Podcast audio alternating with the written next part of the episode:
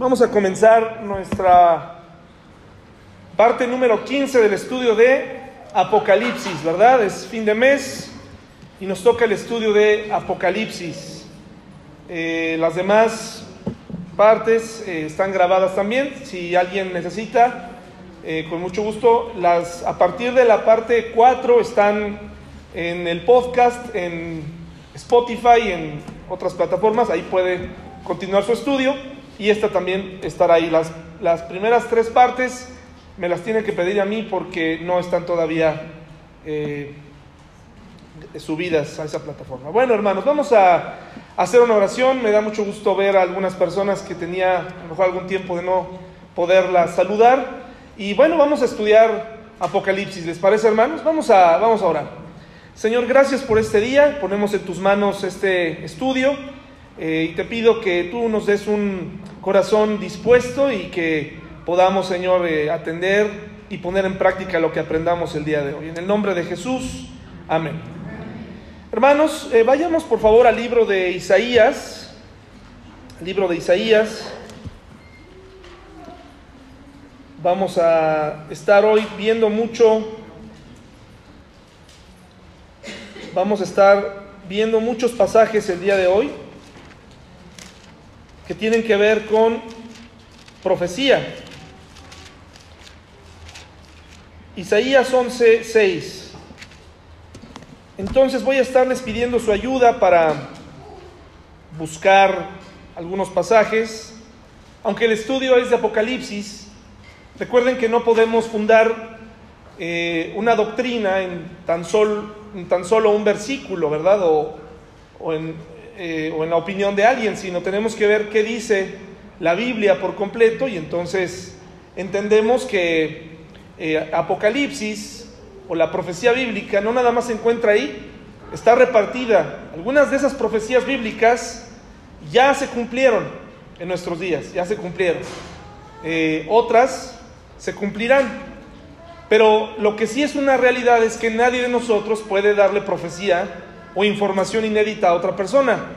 Yo no podría decirles a ustedes una profecía, o sea, yo les profetizo que tal hora, tal lugar va a pasar esto, ¿no? El temblor hoy en Perú eh, eh, viene una serie de, temblores, pues eso es una profecía muy sencilla de dar, los temblores van a seguir ocurriendo, ¿verdad? Eh, si alguien, como los videntes en las, en las noticiarios, en los, estos programas de revista en las mañanas, están de moda, pero dan información falsa, ¿no? Eh, aparte de que no nos enseñan, no hay mucha profundidad en, las telenovelas y en muchos programas, eh, hay que aprender a discernir lo que escuchamos, pues hay muchos videntes que te dicen en la mañana lo que va a ocurrir y te dicen, este año 2019 eh, se va a morir alguien famoso. Pues sí, o sea, claro, ¿no? Es, qué complicado. La profecía bíblica, hermanos, eh, una, de la, una de las cosas que le da validez a la Biblia es la exactitud con la que se cumple la profecía, y ya lo estudiamos en las 70 semanas de Daniel, cumplidas eh, exactamente eh, y, y, y, quedando pendiente una de ellas.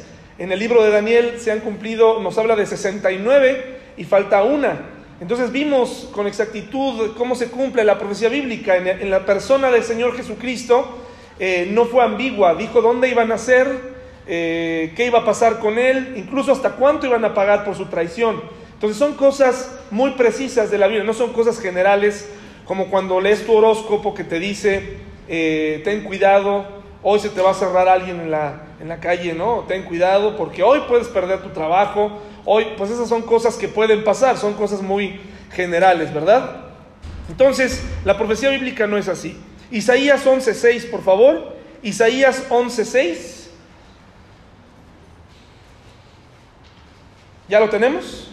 Isaías 11:6 dice, morará el lobo con el cordero y el leopardo con el cabrito se acostará.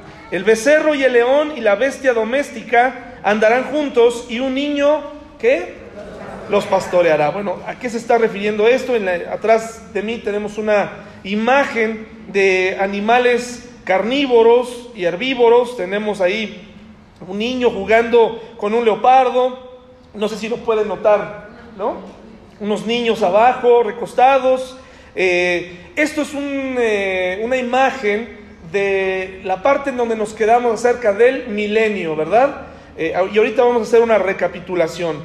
Qué agradable sería, dice el pasaje aquí, ver cómo un lobo y una oveja, enemigos totalmente, en ese tiempo, en ese periodo de la, de la historia, ya no tendrán ese conflicto. El lobo ya no tendrá sed de, sangre, de carne, y va a poder habitar con eh, una oveja, ¿verdad? Entonces esto es muy interesante. Y vamos a ver lo que nos dice. ¿Qué, ¿Qué, vimos la semana, hace un mes, perdón?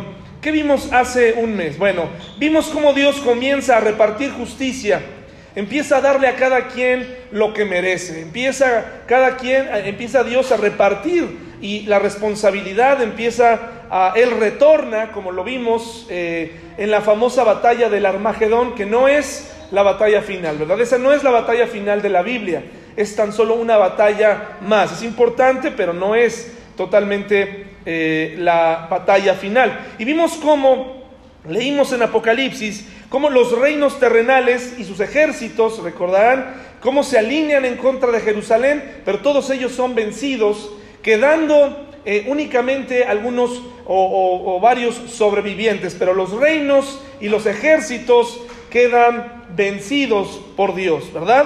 Luego sucede que la bestia y el falso profeta, ¿quién es la bestia, hermanos? ¿Quién es la bestia? ¿Quién dijimos? No, es el anticristo, ¿verdad? Y el falso profeta es aquel que ha tomado un sistema religioso del que en ese momento el mundo eh, se ha apoderado, ¿verdad? O sea, el, sistema pagano de creencias.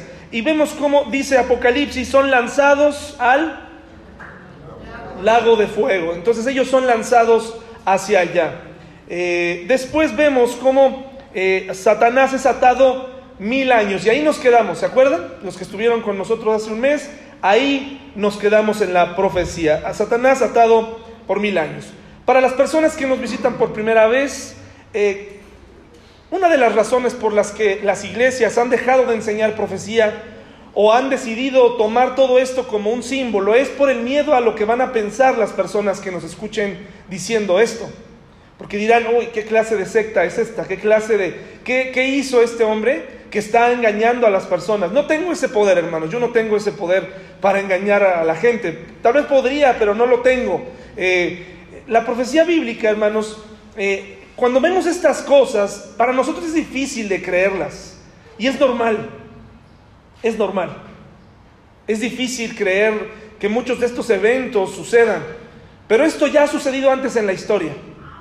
En la época del diluvio, que ha sido documentado en la historia del hombre, por varias culturas, no nada más para la Biblia, porque en varias culturas está eh, el registro de un diluvio. ¿Sí? Eso no lo podemos negar. Las culturas lo, lo tienen en la historia. Pero una de las cosas que pasó en los tiempos de Noé es que ellos decían, Noé, tú estás loco porque dices que va a descender agua del cielo. Para nosotros es común ver descender agua del cielo. ¿No es cierto, hermanos? ¿Cómo se le llama eso? lluvia. Pero en la Biblia, en la época de Noé, no se había registrado ninguna lluvia. Nadie había visto caer agua del cielo. Dice la Biblia que la tierra se regaba con una especie de rocío matutino. De tal manera que para la gente era imposible y era una locura que Noé les dijera, cuidado porque va a llover, va a descender, se van a abrir va a haber una inundación. ¿De qué nos estás hablando, Noé? Eso es imposible. Nunca nos ha pasado algo así. Eso no va a suceder. Y sin embargo sucedió, hermanos. De ahí que podamos encontrar estrellas de mar en los montes, eh, que podamos encontrar en los lugares más altos, eh, cordilleras muy elevadas y, sedimentos en la tierra profunda, de, que nos habla de una erosión a lo largo del tiempo y que, y que solamente pudo ser provocada por una tremenda inundación. Entonces, esto es muy interesante porque esto mismo nos va a ocurrir a nosotros. Dice, dijo Jesús, estas cosas sucederán y, va a ser como en los tiempos de Noé, que la gente hacía su vida normal hasta que de pronto ocurrió. ¿Quién de nosotros en la vida, en algún momento, nos imaginamos Y cuando vimos esas imágenes nos quedamos sorprendidos. Nos quedamos sorprendidos de, de este acontecimiento mundial. ¿Quién se imaginó que alguna vez alguien le iba a estrellar dos aviones? Fue algo impresionante, ¿no?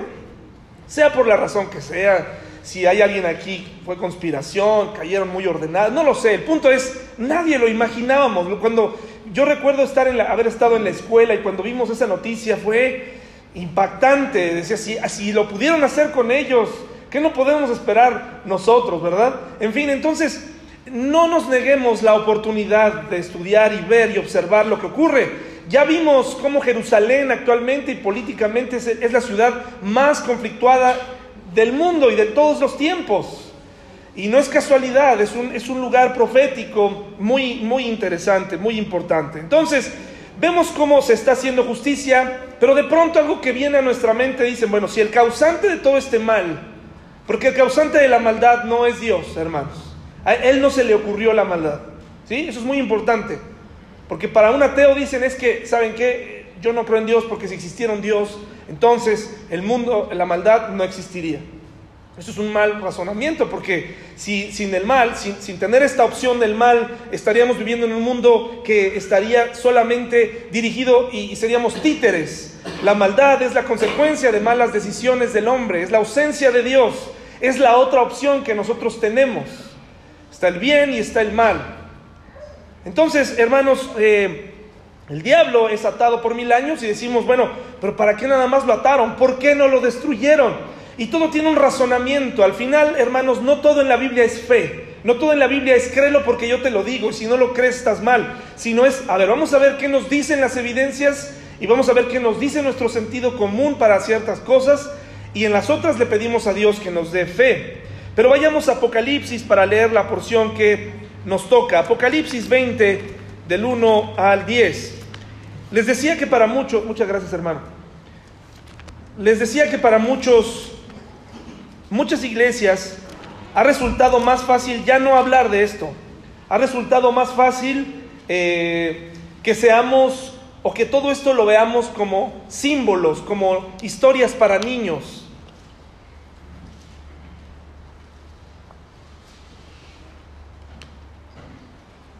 Para muchas iglesias, para no meterse en problemas con la gente, es más fácil hablar sobre promesas, sobre todo, todo va a salir bien, cristianismo positivo, cristianismo, eh, no te preocupes, tú pídeselo y Él te lo va a dar, decrétalo y, y toda esta serie de cosas, pero la Biblia nos enseña otro tipo de cristianismo. El verdadero es un cristianismo que es valiente, hermanos, un cristianismo que tiene que enfrentar el día a día y, y la realidad y la vida. Y en ocasiones, precisamente, el Señor eh, no es que lo deseara, pero nos dijo, estas creencias van a separar a las familias.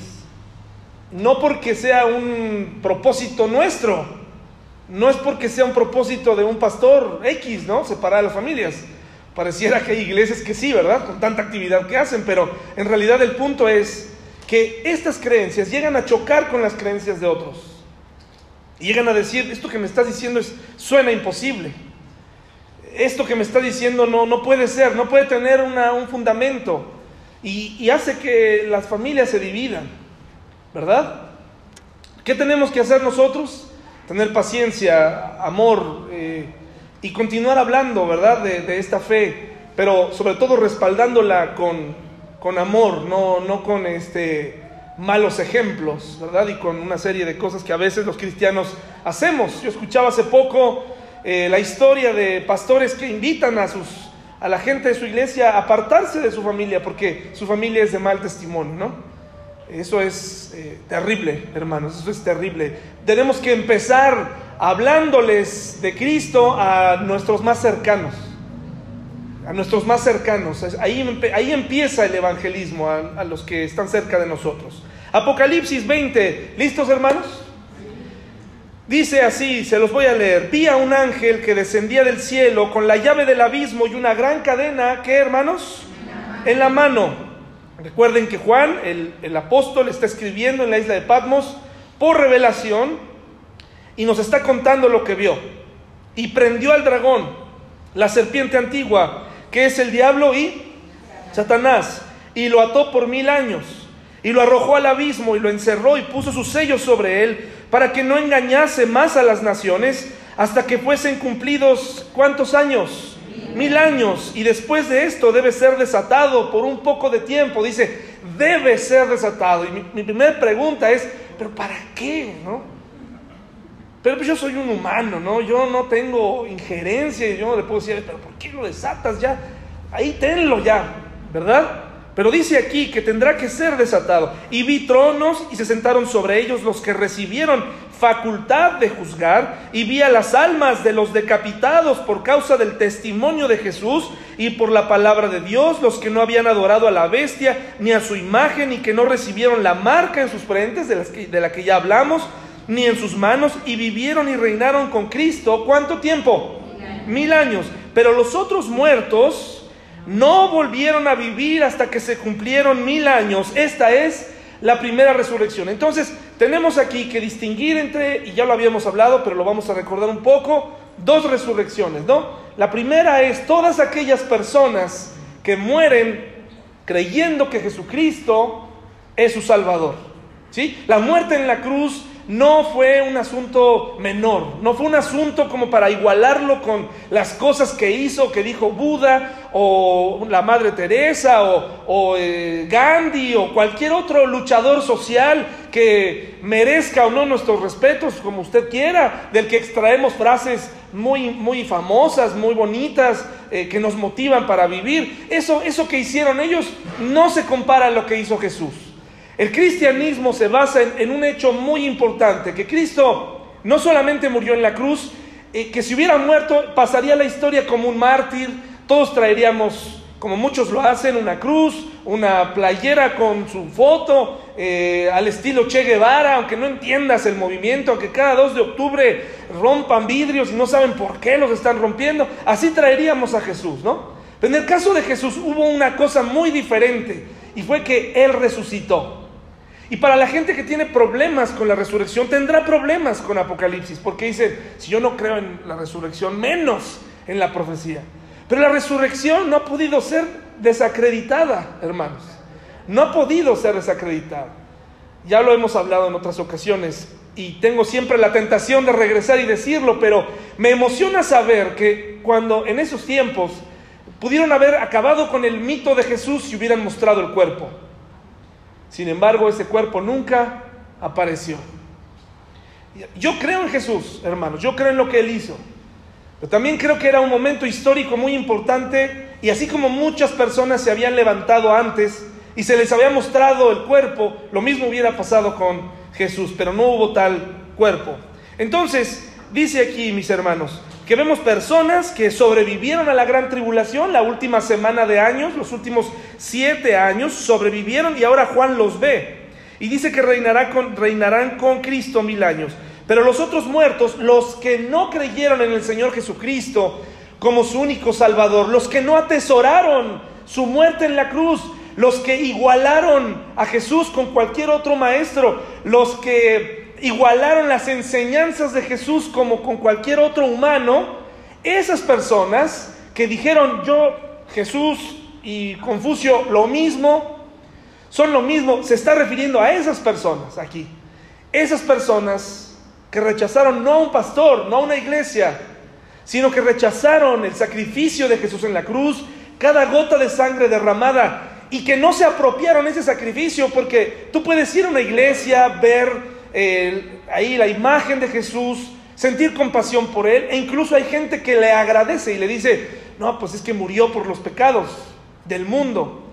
Pero en el fondo no ha hecho esa apropiación. Jesús murió en la cruz porque Él tenía que pagarle a Dios por mis pecados. Para entenderlo más fácil es como cuando un juez le dice al acusado, eres culpable, pero después ese propio juez se pasa al, junto, al, junto al acusado y, le y se dice a sí mismo, pero yo voy a pagar tu multa. Entonces, eso es lo que hizo Jesús con nosotros. Él pagó el sacrificio. ¿Qué tiene que hacer el hombre? ¿Qué tiene que hacer el hombre, hermanos? Únicamente ceder su voluntad, ceder su voluntad. No significa cambiar de religión, no significa cambiar, eh, ni siquiera significa cambiar de hábitos, porque eso vendrá con el tiempo. Hay quien dice, yo no quiero ser cristiano porque ya no me van a dejar tomar, ¿no? Ya no voy a poder fumar, ya no voy a poder, eso no es verdad, todo eso, esos cambios vienen poco a poco y vienen con el tiempo. Pero lo más importante aquí es, cuando una persona se apropia el sacrificio de Jesús y dice, yo lo quiero, yo merecía, esa, ese, merecía e, ese castigo en la cruz y Él lo tomó por mí. Eso es lo que es el Evangelio. Las personas que lo rechazaron entonces se quedarán en este periodo de mil años y explicaremos esto más adelante, pero, pero se quedarán muertos. Pero los otros muertos no, no volvieron a vivir hasta que se cumplieron mil años. Esta es la primera resurrección. Bienaventurado y santo el que tiene parte en la primera resurrección, la segunda muerte no tiene potestad sobre esto, sino que serán sacerdotes de Dios y de Cristo y reinarán con él, ¿qué? Mil años. Se está refiriendo a todos los creyentes. Hay, hay aquellos que dicen, yo no soy cristiano por los cristianos. Eso lo dijo Gandhi también. Dijo, yo sería cristiano si no fuera por los cristianos. Y estoy de acuerdo con él. Los cristianos podemos ser irritantes, podemos ser hipócritas, podemos ser eh, todo lo que ustedes quieran. Aquí en nuestra iglesia, hermanos, venimos las personas más perfectas de Querétaro, hermanos. Estamos aquí los más perfectos, los más calificados, los, los más eh, amables de todo este lugar. No, hermanos, probablemente vengamos los peores, los que necesitábamos de un Salvador, ¿verdad? Entonces, Tampoco es pretexto decir, no soy cristiano por otros cristianos. Pronto voy a preparar una predicación hablando de lo fácil que uno puede llegar a ofenderse, lo fácil que uno puede llegar a perderse solo por ver a otro cristiano. He pasado mucho tiempo de mi vida, hermanos, o por lo menos estos años, pensando en, lo que la gente me hizo, ¿no? En lo que, cómo la gente me lastimó. Y me pongo a pensar, es que ¿Por qué el hermano tal se fue de la iglesia? Si eh, eh, éramos amigos, si eh, nos llevábamos bien. Me han escuchado decir eso, me han escuchado lamentarme de esas cosas y sintiéndome como si me hubieran lastimado. Y después pienso en Jesús y en todo lo que soportó Jesús. Y digo, lo que me hicieron a mí realmente no es nada. Entonces, dice aquí, cuando los mil años se cumplan, Satanás será suelto, ¿de qué? De su prisión. Y saldrá a engañar a las naciones que están en los cuatro ángulos de la tierra. Pero aquí parece ser que no es la misma batalla, porque esa batalla ya terminó, ya lo vimos en los capítulos anteriores. Pero aquí es un nuevo periodo, es una nueva batalla y es un nuevo engaño a un grupo de gente específica. Y dice, a Gog y Magog, a fin de reunirlos para la batalla, el número de los cuales es como la arena del mar. Y subieron sobre la anchura de la tierra y rodearon el campamento de los santos y la ciudad amada, y de Dios descendió fuego del cielo. ¿Y qué pasó con ellos? Y el diablo que los engañaba fue lanzado en el lago de fuego y azufre, donde estaba la bestia y el falso profeta, y serán atormentados día y noche por los siglos de qué? Y entonces aquí para todos aquellos, como un Dios bueno manda al infierno a la gente, si usted se da cuenta, el infierno, el lago de fuego, no fue creado para el hombre, fue creado para Satanás. Bueno, y entonces, ¿por qué la gente va a terminar ahí? Bueno, pues porque la gente elige. En el cielo no va a haber jaloneos, no va a haber, oye Señor, pero es que eh, no, nunca entendí esto, oye, no, las personas tendrán claro, la gente va a recibir lo que pidió, Tú pediste estar lejos de Dios, tú pediste estar lejos de la fe, eso es lo que vas a tener, eso es lo que vas a recibir. Ahí nadie va a decir, oye, pero no, yo no me refería a esto, aquí hay una equivocación, yo no reservé este lugar. Allá todo quedará claro. Ahora, hermanos, vamos a ir desmenuzando este, vamos a ir desmenuzando este pasaje. En primer lugar, el, el abismo. ¿Qué cosa es el abismo según Apocalipsis 20? Bueno, para empezar, el Apocalipsis, en Apocalipsis se menciona el abismo siete veces y en todas se está refiriendo a una prisión especial para un cierto tipo de ángeles caídos o demonios. ¿Pudieran buscar de este lado segunda de Pedro 2.4, a mi mano izquierda, por favor? Segunda de Pedro 2.4. Aquí en el centro, por favor, Apocalipsis 23, por favor. Apocalipsis 23, pero primero, segunda de Pedro 2.4. Les damos un tiempecito. Y sirve que me desacelero tantito, ¿verdad? ¿Ya lo tienen mis hermanos? Ahora sí, ¿qué dice bien fuerte para que los escuchen mis hermanos en la grabación? ¿Qué dice?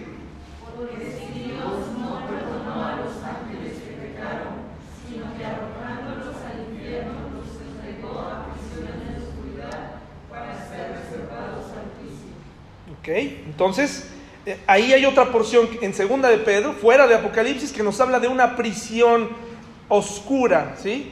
Una, prisión especial eh, para un cierto tipo de seres. No nos vamos a meter por el momento ahí. Luego, mm, dice la palabra de Dios en Apocalipsis 23, lo acabamos de leer, hermanos, bien fuerte aquí en el centro, que dice...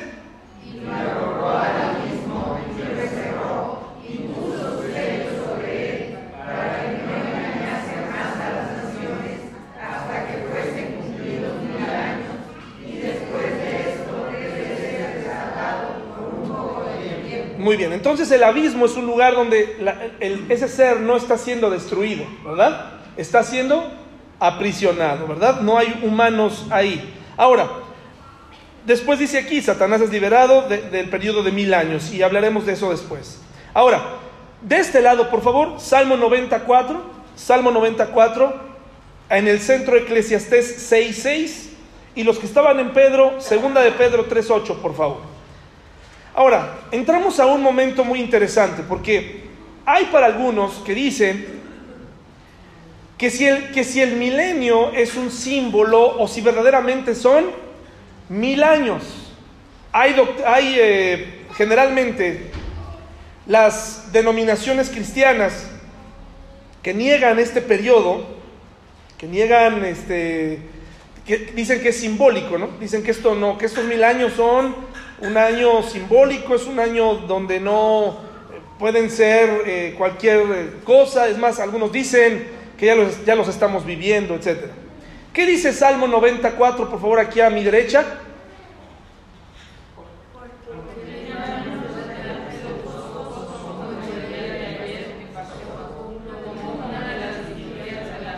Híjole, hermanos, sí fallaron y fallaron tremendo, ¿eh? Salmo 94, por favor, mis hermanos, todos juntos a la de tres. Una, dos, tres.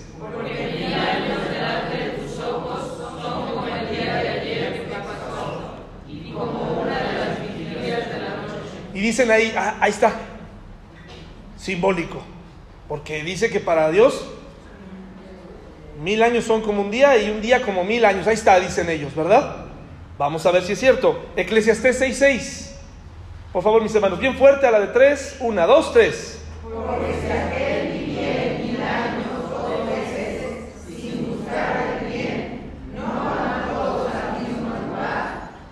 Ok, está hablando que si, ¿qué? Que si viviera el justo, dice ahí. Porque si aquel viviere mil años, y dice, o sea, está hablando hipotéticamente de mil años. Cuando, por ejemplo, tienes, eh, te sientes bien, te preguntan, ¿cómo amaneciste? Y tú les dices, estoy al 100, ¿no? Estoy al 100. ¿Dónde te mediste o dónde está el medidor del 100%? Es un decir, ¿de acuerdo hermanos? ¿Cómo te sientes? Estoy al 100. ¿Cómo pasó ese carro?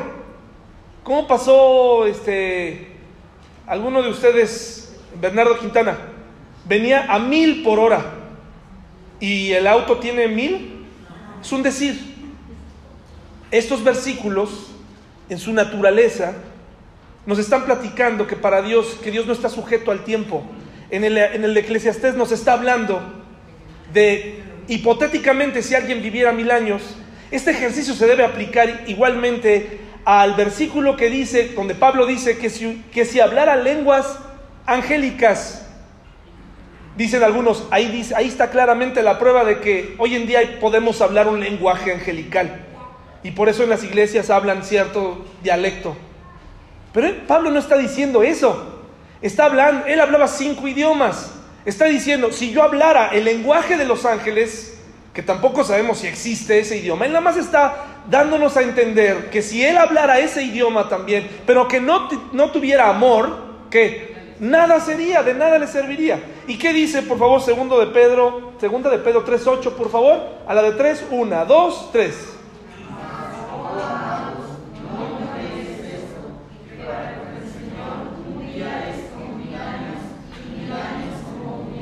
Es decir, para Dios no está sujeto al tiempo, pero aquí la pregunta es, ¿vamos a tomar este milenio con esta misma técnica de interpretación? ¿O vamos a hacerle caso a cómo nos está escribiendo Apocalipsis y nos está describiendo? Note la diferencia en esos enunciados que acabamos de leer, en estos versículos, y la diferencia con Apocalipsis 20 del 2 al 7, cada vez que se mencionen los mil años. ¿De acuerdo, hermanos? Mire, dice, y prendió al dragón y la serpiente antigua que es el diablo y Satanás, y lo ató como si parecieran mil años. ¿Así dice? No, dice, y lo ató por mil años y lo arrojó al abismo y lo encerró y puso su sello sobre él. O sea, nos están dando indicaciones para que no engañase más a las naciones hasta que fuesen cumplidos mil años. ¿Sí? nos está dando indicación de tiempo. No podemos darle la misma interpretación a los versículos que acabamos de leer, porque aquí sí nos está diciendo qué va a pasar después de cierto tiempo de, tiempo, ¿no? ¿Qué va a pasar de, cierto periodo? Y luego dice, y vi tronos y se sentaron sobre ellos los que recibieron facultad. Eh, y luego vamos a adelantarnos más y dice, y que no recibieron la marca en sus frentes ni en sus manos, y vivieron y reinaron con Cristo, ¿cuánto? Nuevamente, mil años. Se está delimitando a mil años. Y luego dice, bienaventurado, eh, pero los otros muertos no volvieron a vivir en el 5 hasta que se cumplieron. Está hablando de cumplimiento. Y en los otros versículos que acabamos de leer, no está hablando de cumplimiento, está hablando de un periodo hipotético de tiempo eh, distinto. Aquí sí nos está diciendo, se cumplirán mil años. ¿De acuerdo, hermanos? ¿Sí? ¿De acuerdo? Eh, si no está de acuerdo, después podemos hablar sobre esto, ¿verdad? Porque no falta que levanta la mano aquí y bueno, ya después no sé qué hacer. Dice, cuando los mil años se cumplan, cuando los mil años se cumplan, entonces ¿qué? Satanás, y entonces tenemos claro que está hablando de un tiempo fijo. Entonces para nosotros lo más claro es, esto no es simbólico, son mil años. Son mil años. Ahora, vamos a ver una cosa muy interesante. Este periodo es negado por la Iglesia Católica porque ellos enseñan, o más bien no enseñan que Jesucristo va a regresar. Ellos no enseñan el retorno de Jesús. Pero la Biblia está claro que nos enseña eso. O sea, yo no lo estoy inventando yo, la Biblia nos habla de un retorno. No es un retorno simbólico, pero no enseñan sobre esto. Ellos enseñan que este periodo, incluso muchas denominaciones cristianas, dicen es que este periodo es simbólico, pero acabamos de ver que la Biblia dice que se cumplirán mil años. Entonces, dice, eh, algunos eh, mencionan que eh, esto es un, símbolo que ya lo estamos viviendo, que ya realmente no, el, Señor ya vino en la cruz y, que ahora vive solamente aquí entre nosotros. Tampoco se enseña acerca del infierno, pero, pero Jesús habló más del infierno que del cielo, hermanos.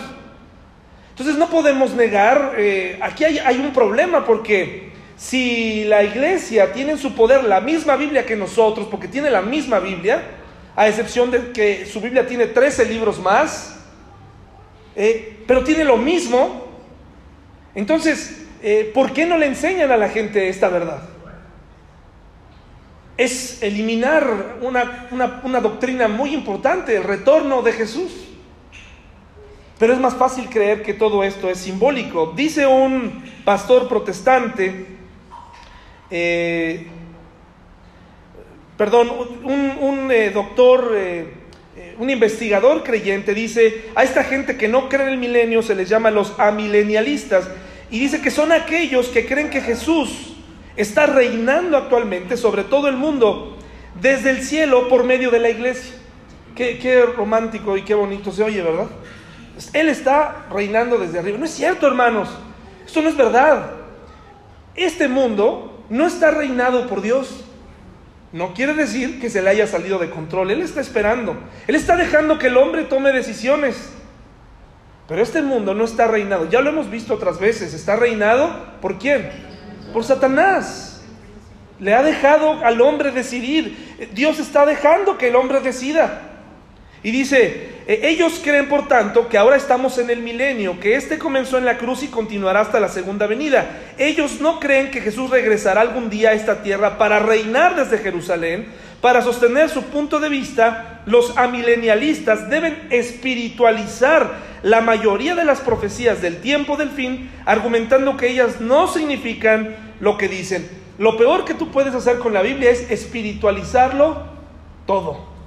O sea, símbolos que no tienen nada que ver, hacerlos espirituales para enseñarle algo a alguien. Nosotros creemos, hermanos, yo creo en un periodo de mil años. Yo creo porque la Biblia lo menciona claramente. Ahora, ¿qué dice el Antiguo Testamento? Porque muchos dicen, bueno, pero esto lo dice el Nuevo Testamento, pero ¿qué dice el Antiguo Testamento? Que es muy importante. Zacarías 14 del 1 al 9, hermanos, por favor. Zacarías, mis hermanos. Zacarías 14, del 1 al 9. Qué triste que se niegue este evento tan importante, el milenio, porque en el milenio van a ocurrir cosas maravillosas. La profecía bíblica eh, no nada más está en Apocalipsis, no nada más está en ciertos eh, pasajes del Nuevo Testamento. La profecía bíblica también está en el Antiguo Testamento. Y esta porción que, vamos a leer a continuación, cuando tú le preguntas a un amilenialista qué piensa, te dicen, no sé qué signifique. Está como cuando tú le dices a un judío, ¿a quién se refieren en Isaías 53? ¿A qué varón se refiere? ¿Se acuerdan ese capítulo tan hermoso de el varón de dolores que está hablando de Jesucristo, tú le preguntas a un judío que no cree en el Nuevo Testamento qué significa Isaías 53 y te dice, se refiere a la nación de Israel. Es la nación de Israel. Pero no es cierto porque ahí se describe perfectamente los sufrimientos exactamente 750 años antes de la muerte de Cristo. Entonces nos habla de Jesús, pero como ellos no creen en el Nuevo Testamento, tienen que eh, espiritualizar o alegorizar eso. Pero esto ocurre aquí también en, Zacarías 14 del 1 al 9. ¿Ya lo tenemos? Dice, he aquí el día de Jehová viene y en medio de ti serán repartidos tus despojos, porque yo reuniré a todas las naciones para combatir contra Jerusalén y la ciudad será tomada y serán saqueadas las casas y violadas las mujeres y la mitad de la ciudad irá en cautiverio, mas el resto del pueblo no será cortado de la ciudad. Después saldrá Jehová y peleará con aquellas naciones como peleó en el día de la batalla. No puede ser el sitio de Babilonia porque en el sitio de Babilonia Dios dejó que se fueran cautivos. Jehová no peleó. Nos está hablando aquí de un evento que está por suceder. Y se afirmarán sus pies en aquel día sobre el monte de qué? Que se va a partir en dos, que está enfrente de Jerusalén al oriente y al monte de los olivos se partirá por en medio, hacia el oriente y hacia el occidente haciendo un valle muy grande, y la mitad del monte se apartará hacia el norte y la otra mitad hacia el sur. Y huiréis del valle de los montes, porque el valle de los montes llegará hasta Asal. Huiréis de la manera que huisteis por causa del terremoto en los días de Usías, rey de Judá, y vendrá Jehová mi Dios, y con él todos. ¿Y quiénes son esos santos? Los creyentes en Cristo, hermanos. La santidad en la Biblia no se refiere a gente que no peca. ¿De acuerdo, hermanos? La santidad significa, en, en, el caso de los seres humanos, como tú y como yo, creyentes, fuimos apartados por Dios, pero no significa que seamos santos dignos de devoción. Eso no es verdad. Eso está mal. No somos personas dignas de devoción. Y acontecerá que en ese día no habrá luz clara ni oscura. Será un día el cual es conocido de Jehová, que no será ni de día ni noche, ni día ni noche, pero sucederá que al caer la tarde, ¿qué? Habrá luz. Eh, eh, acontecerá también en aquel día que saldrán de Jerusalén aguas vivas, la mitad de ellas hacia el mar oriental y la otra mitad hacia el mar occidental, en verano y en invierno. Y Jehová será rey sobre toda la tierra. En aquel día Jehová será uno y uno. Este evento no ha sucedido en la historia, hermanos. Este evento, como se menciona en Zacarías, no ha sucedido porque Dios no es rey aún de este mundo. Pero en este, en este pasaje que se está mencionando, proclamará y tomará su trono y tomará Jerusalén. ¿Sí? Ezequiel 43, 7, por favor, hermanos.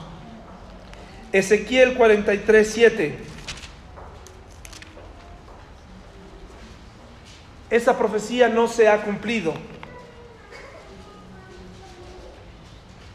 Ezequiel 43, 7. ¿Ya lo tenemos, mis hermanos?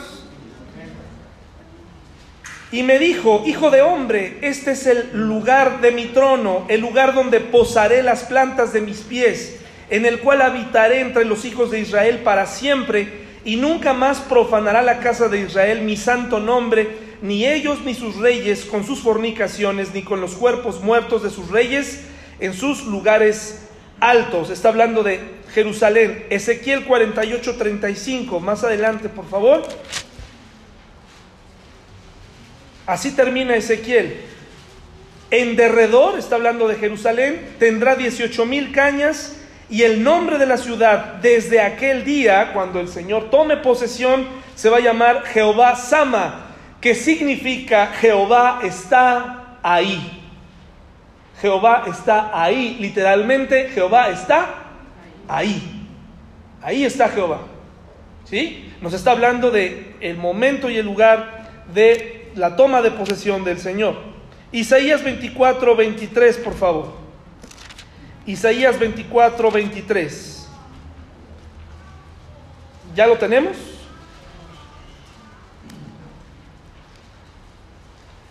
Isaías 24, 23.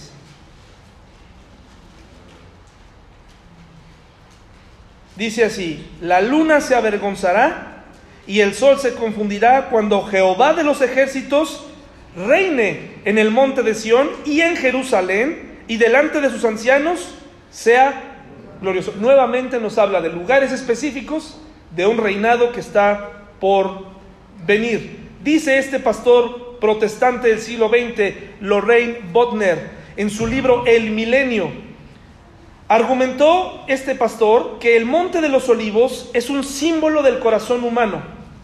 Las fuerzas enemigas son un símbolo de la maldad en el mundo atacando el corazón.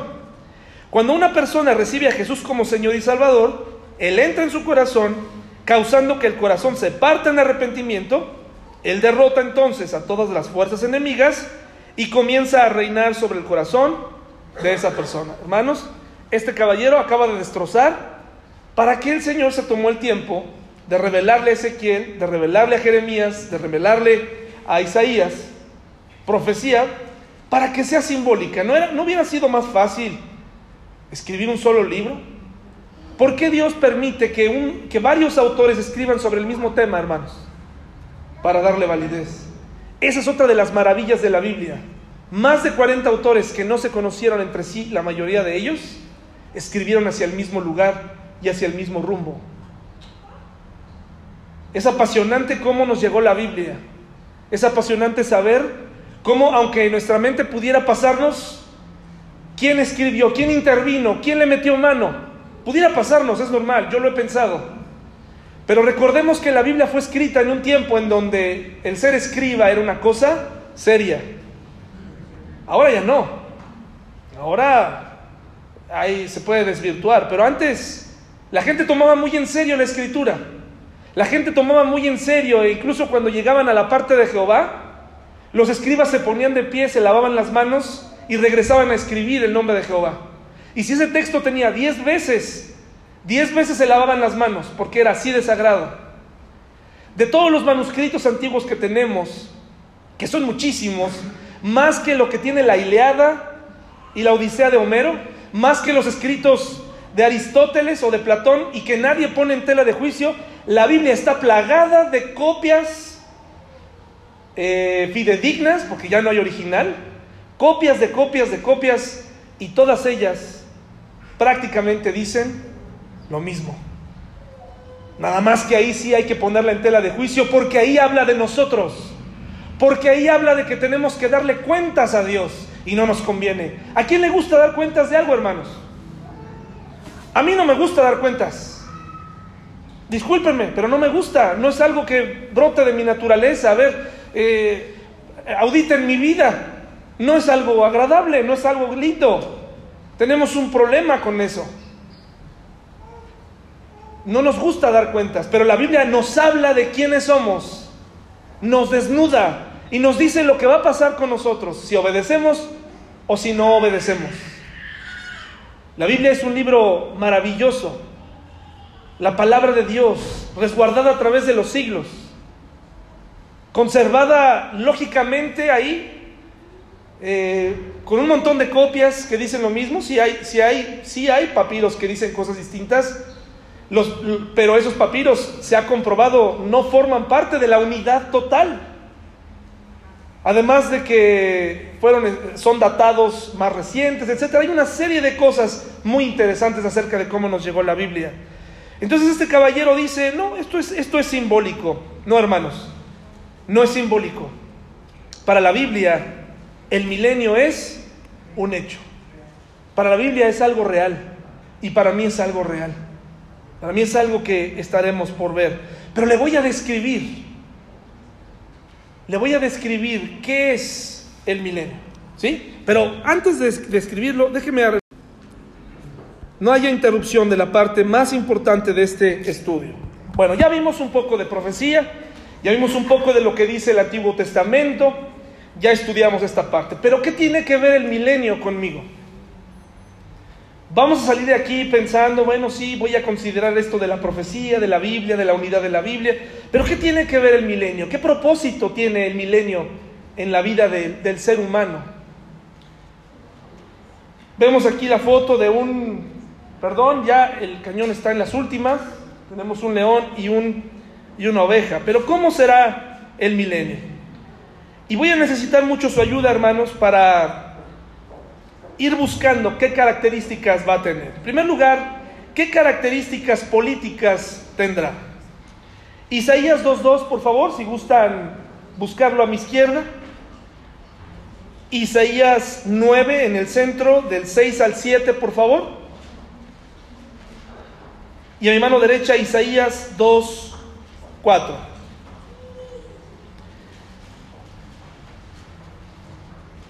Las características políticas de este periodo de mil años, en donde el Señor retornará a reinar, será un reinado mundial. ¿Qué dice Isaías 2.2, por favor, hermanos?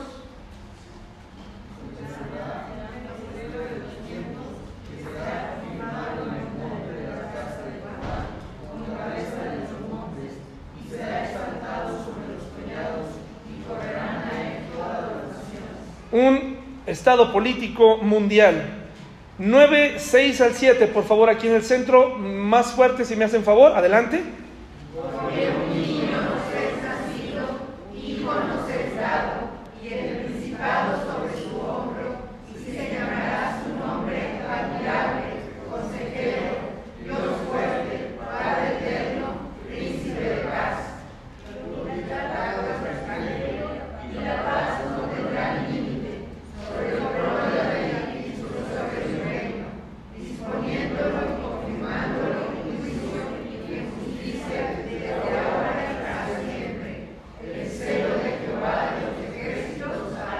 Nos describe un lugar, un reinado pacífico, un reinado eh, justo. ¿Qué dice Isaías 2.4, por favor, hermanos? Isaías 2.4.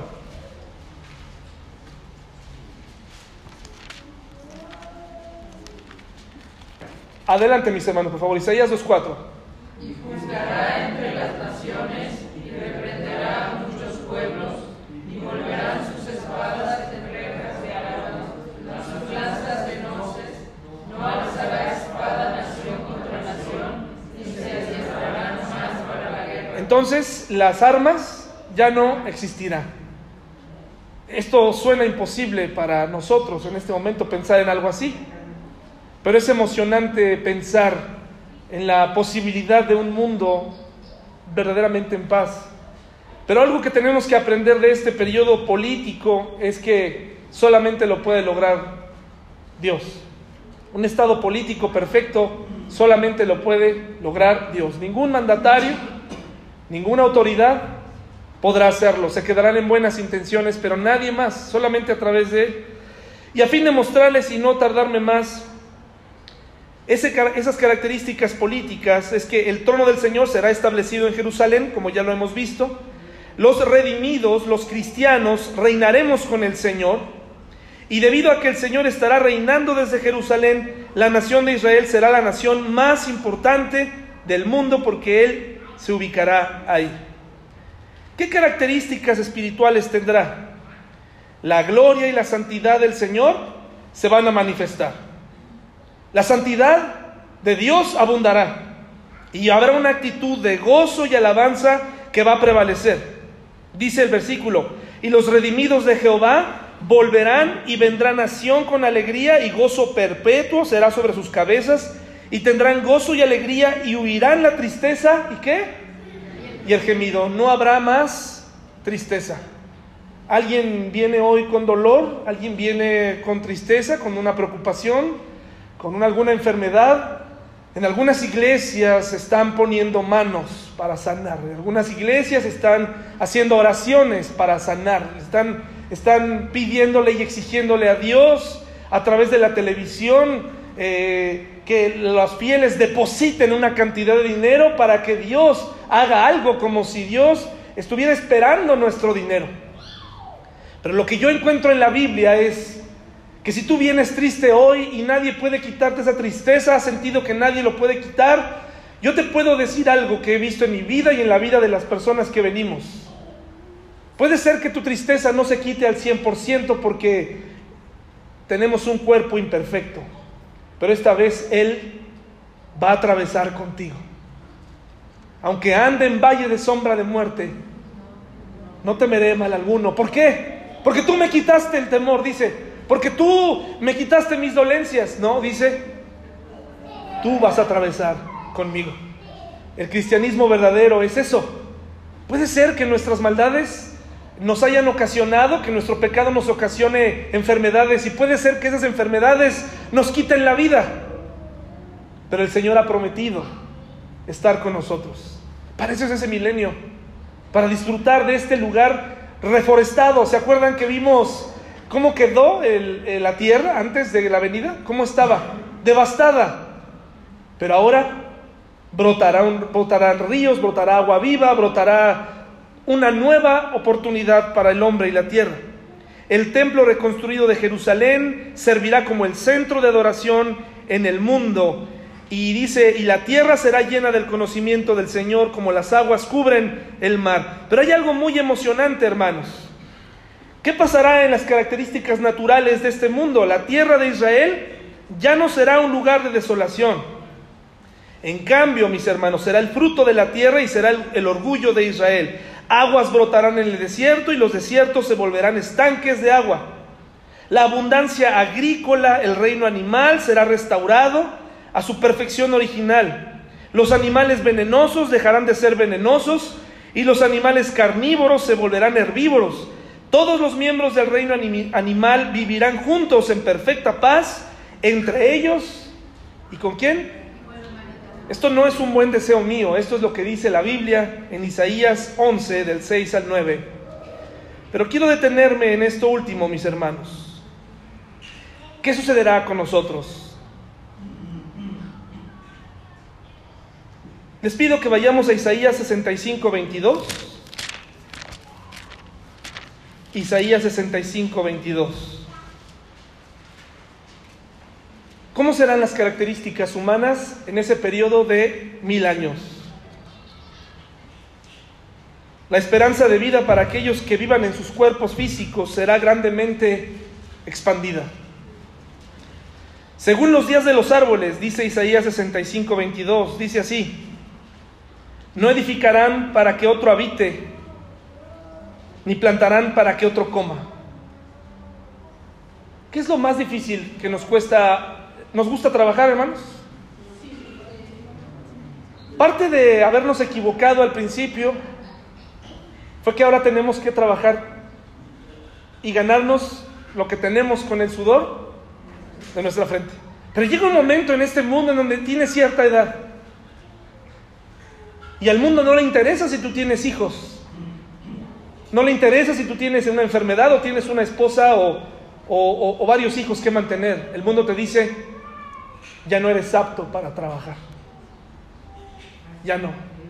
Si en este mundo no aspiras a un servicio médico, no aspiras a un servicio de salud o, seguro social o una jubilación, ya te arruinaste. Dice el Señor, no edificarán para que otro habite, ni plantarán para que otro coma. Cada uno tendrá su propia vid, su propio campo, su propia casa, para labrarla, para gozarse en el trabajo. Para no, no, vas a tener que levantarte temprano otra vez a la fuerza. No va a haber esa pesadez. No vas a conocer a ese jefe que te explota. No vas a tener que luchar por un, un aumento porque no te alcanza. En ese momento habrá estabilidad. Porque según los días de los árboles serán los días de mi pueblo y mis escogidos disfrutarán de la obra de sus manos. Dice el 23, no trabajarán en vano, ni darán a luz para maldición, porque son linaje de los benditos de Jehová y los descendientes de ellos. Y antes que clamen, responderé yo, mientras aún hablan, yo habré oído. Un estado perfecto de comunicación con Dios. Isaías 65, 21 al 22 nos habla de la esperanza del futuro. Isaías 33, 24, hermanos, por favor. Isaías 33, 24. Isaías 33, 24.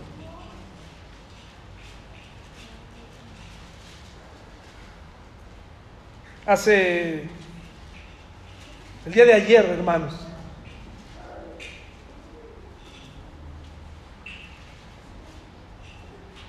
hice una llamada Isaías 33, 24 dice, no dirá el morador, estoy enfermo, al pueblo que more en ella le será perdonada la iniquidad, es decir, se acabará la enfermedad. Isaías 35, mis hermanos, del 5 al 6. Isaías 35, del 5 al 6. Vamos a leer desde el 35.1. Dice, se alegrarán en el desierto y la soledad, el yermo se gozará y florecerá como la rosa, florecerá profusamente, y también se alegrará y cantará con júbilo. La gloria del Líbano le será dada, la hermosura del Carmelo y del Sarón. Ellos verán la gloria de Jehová, la hermosura del Dios nuestro. Fortaleced las manos cansadas, afirmad las rodillas endebles. Decid a los de corazón apocado, esforzaos, no temáis. He aquí que vuestro Dios viene con retribución, con pago Dios mismo vendrá y ¿qué va a pasar? Entonces los ojos de los ciegos serán abiertos y los oídos de los sordos se abrirán. Entonces el cojo saltará como un ciervo y cantará la lengua del mudo, porque aguas serán cavadas en el desierto y torrentes en la soledad. Hermanos, el día de ayer platiqué con, con Alejandro. Alejandro en este momento está en el hospital, está internado para el que buscamos las vitaminas la semana pasada. Mis hermanos, una de las cosas más dolorosas a las que personalmente me he tenido que enfrentar y usted se ha tenido que enfrentar es al dolor de la enfermedad. Desde el hospital él me decía, David, quiero salir de aquí, quiero vivir. Tengo dos hijos. Quiero ver crecer a mi hija. Y ahora lo entiendo perfectamente. Ahora entiendo perfectamente lo que él quería decir. Antes no lo entendía, pero ahora lo entiendo. Ahora entiendo la incertidumbre, pero la enfermedad es algo terrible, hermanos. esperar los estudios, esperar eh, ser atendido por un doctor que se siente poderoso, hermanos. Los doctores y, muchas posiciones son, pueden llegar a ser una bendición, pero muchos de ellos, hermanos, toman el lugar de Dios y dan diagnósticos terribles, diagnósticos muy tristes, o aunque no puedan hacer nada, te lo dicen de una manera terrible. Y algunos argumentan, es que es mi trabajo ser directo contigo, sí, pero se ha perdido compasión para decirle a alguien, tienes cáncer, vas a morir. Pero yo le agradezco a Dios porque en el milenio, en la promesa, desde el momento en que yo le abrí mi corazón a Cristo, Él no prometió quitarme hoy mi enfermedad o, tu enfermedad. Él no le ha prometido a Alejandro que lo va a sacar de ese lugar, pero sí ha prometido hacerse cargo de su alma, hacerse cargo de sus hijos para que un día lo encuentren. Y ya no tendremos que esperar en esas malditas salas de espera donde tratan a la gente como animales, hermanos donde te duermen en el piso, te trapean la cara con cloro, como si fueras un animal, para todos aquellos que no pueden pagar un hospital. El, milenio, el, creer en Cristo tiene una trascendencia más allá. Por el momento tendremos que soportar esa cama y, y lo que venga con ella, esa cama vacía de ese familiar que morirá. Lo tendremos que soportar. Pero el Señor sabe que nos duele y nos dice, esa enfermedad terminará. Perdiste un miembro por, por la diabetes, perdiste un miembro por, eh, ya no puedes ver, perdiste, ya no eres el de antes, ya no te mueves como antes. La maldición del pecado trajo la vejez. Pero dice, es el momento en el milenio de demostrarte lo que yo quería darte desde el principio. Desde el principio yo quería vivir en comunión contigo, un estado perfecto de las cosas. Yo quería que habitaras en un lugar paradisiaco, que tus hijos crecieran aquí, que tus hijos no se enfermaran, que no recibieras malas noticias. Es lo que yo quería. Pero para poder habitar contigo tuvimos que esperar todos estos años para que el hombre decida estar con Dios voluntariamente. Nadie puede ser forzado. Y para poder ver tenemos que creer. Este mundo en el que vivimos, hermanos, no nos ofrece certezas. Hablando por teléfono con él, le decía, Alex, vamos a orar por ti. Y vamos a pedirle a Dios que te saque de ese lugar para que cumplas las peticiones, porque Dios escucha y Dios puede hacer aún milagros. Pero ese no es el punto, hermanos. El punto aquí es que si las cosas llegan a salir mal, yo le pregunté, oye, ¿has aceptado a Cristo en tu corazón? ¿Estás seguro? Porque yo no le puedo asegurar que va a salir de ahí. Yo no le puedo decir. Yo no puedo decirle, por mucho que ore con, sentimiento y con ganas, yo no le puedo decir, vas a salir. Yo no te puedo decir que no te vas a enfermar de algo, pero sí te puedo decir algo. Si tú entregas tu corazón a Cristo, entonces hay certeza de que aunque este cuerpo, esta tienda se deshiciere, dice, morada eterna tenemos en los cielos. Y esa es la esperanza que debe tener el cristiano que las cosas no terminan aquí. Eso es lo que ha tratado de decirte Dios a través de todo este tiempo. Y con un megáfono que se llama dolor que ha permitido en la vida, ha gritado y ha dicho, yo he permitido que sufras, he permitido el dolor, porque cuando estabas fuerte eras como una fortaleza y Dios permite la enfermedad y a través de ella nos habla y a través de ella nos sacude y nos dice, regresa a mí. Y el milenio es una fotografía de lo que Él siempre quiso para nosotros. Y lo más emocionante de todo esto es decirle, lo hiciste, y me dice Él, sí, ya lo tengo. En ese momento nos quedamos tranquilos. Nos quedamos tranquilos. Le dije, vamos a orar por ti, para que salgas. Si no sales, no te preocupes. Tu alma está asegurada con Dios. Un día se va a terminar esto, hermanos. Un día se va a terminar esto. Ya no batallaremos con esto. La cruz de Cristo alcanzó para pagar todo eso y ya no tendremos que batallar con trabajos mal pagados, con tal vez lo que estoy diciendo suena muy terrenal, pero esa es la ese es, el, es lo que él nos quiere ofrecer, una vida en comunión con él, un sol que no quemará más, animales que no van a, no van a escapar para ser acariciados, unas relaciones que no se van a estar rompiendo cada rato, esa sensación de, híjole, mi esposa, ¿Qué tal si se va? ¿Qué tal si se queda? ¿Me quedará o no me quedará? Eh, estoy subiendo de peso y si subo de peso no me va a amar. Tendremos por primera vez en nuestra vida relaciones perfectas. Relaciones sociales perfectas, hermanos. Ya no habrá necesidad de, de desdoblarnos con tabaco o con alcohol, porque estaremos completos en Él. Ya no habrá esa caída nuevamente, esa caída en pecado cada rato que tenemos los cristianos, esa lucha terminará. Tendremos certezas, hermanos. Mientras tanto, si tú estás enfrentando una enfermedad, estás enfrentando el azote de una enfermedad, estás esperando los resultados de unos eh, análisis, vamos a orar. Y yo no te puedo decir, eh, no, no, no te pongas triste, no llores, la mejor manera de apoyar a alguien que está enfrentando algo a veces es no decir absolutamente nada. Pero algo que sí podemos hacer, hermanos, es recordarles que la cruz de Cristo resolverá nuestra eternidad.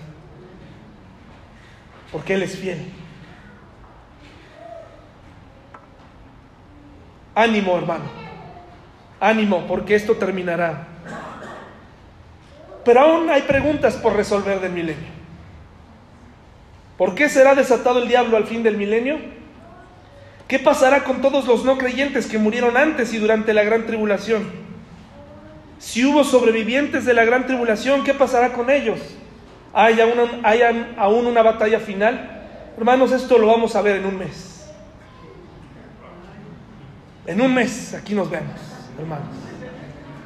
Mientras tenga esperanza en el Señor y comprenda que este, la palabra de Dios trasciende. Puede entrar aquí. Y está bien que la memoricemos y la tengamos aquí. Podemos juzgarla aquí. Está bien tener dudas, cuestionar, está bien. Pero es efectiva y contundente cuando baja al corazón. Es todo lo que tenemos, hermanos, en este mundo. Es todo lo que tenemos. Si te pones a ver, como decía Pedro, ¿A quién iré? ¿A quién iré? ¿A quién irá un ateo, hermanos? ¿A quién puede correr un ateo? ¿A dónde puede correr? En el momento de su muerte. ¿A su necedad? A aferrarse a decir, no, pero es que no tiene que haber nada. No, no puede haber nada porque yo lo negué todo el tiempo. Sí, pero ante esa negación hay un Dios fiel que te dice, no importa cuántas veces me negaste, yo aquí estoy. Morí por ti, olvidemos, pongamos cuentas claras. Venid luego y estemos a cuenta, dice. Si vuestros pecados fueren como la grana, como la nieve, serán emblanquecidos. Si fueren rojos como el carmesí, vendrán a ser como blanca lana. No te preocupes por eso. Solamente no cierres tu mente. Y déjame ayudarte en este, en este duro proceso. ¿A, ¿A dónde va a correr alguien que no toma en serio la Biblia, hermanos? ¿A dónde corre un budista? ¿A Buda? ¿A dónde corre alguien, un, un musulmán? ¿Con quién? ¿Con Confucio? ¿Con Mahoma? ¿Con quién corre? Están muertos, hermanos. Están muertos. Pero aquí tenemos el relato de un hombre que venció la muerte. Y yo quiero aferrarme a, ella, a estas palabras, hermanos. Y quiero hacer que mi hija y, y ser de influencia para que los niños y los jóvenes de aquí sepan a dónde correr cuando este mundo, que cada vez está peor, no sepa ni por dónde empezar. Nosotros sí sabemos, hermanos. Nosotros sí sabemos, porque Él, Él nos salvó. Vamos a terminar con una oración, por favor. Gracias por su paciencia.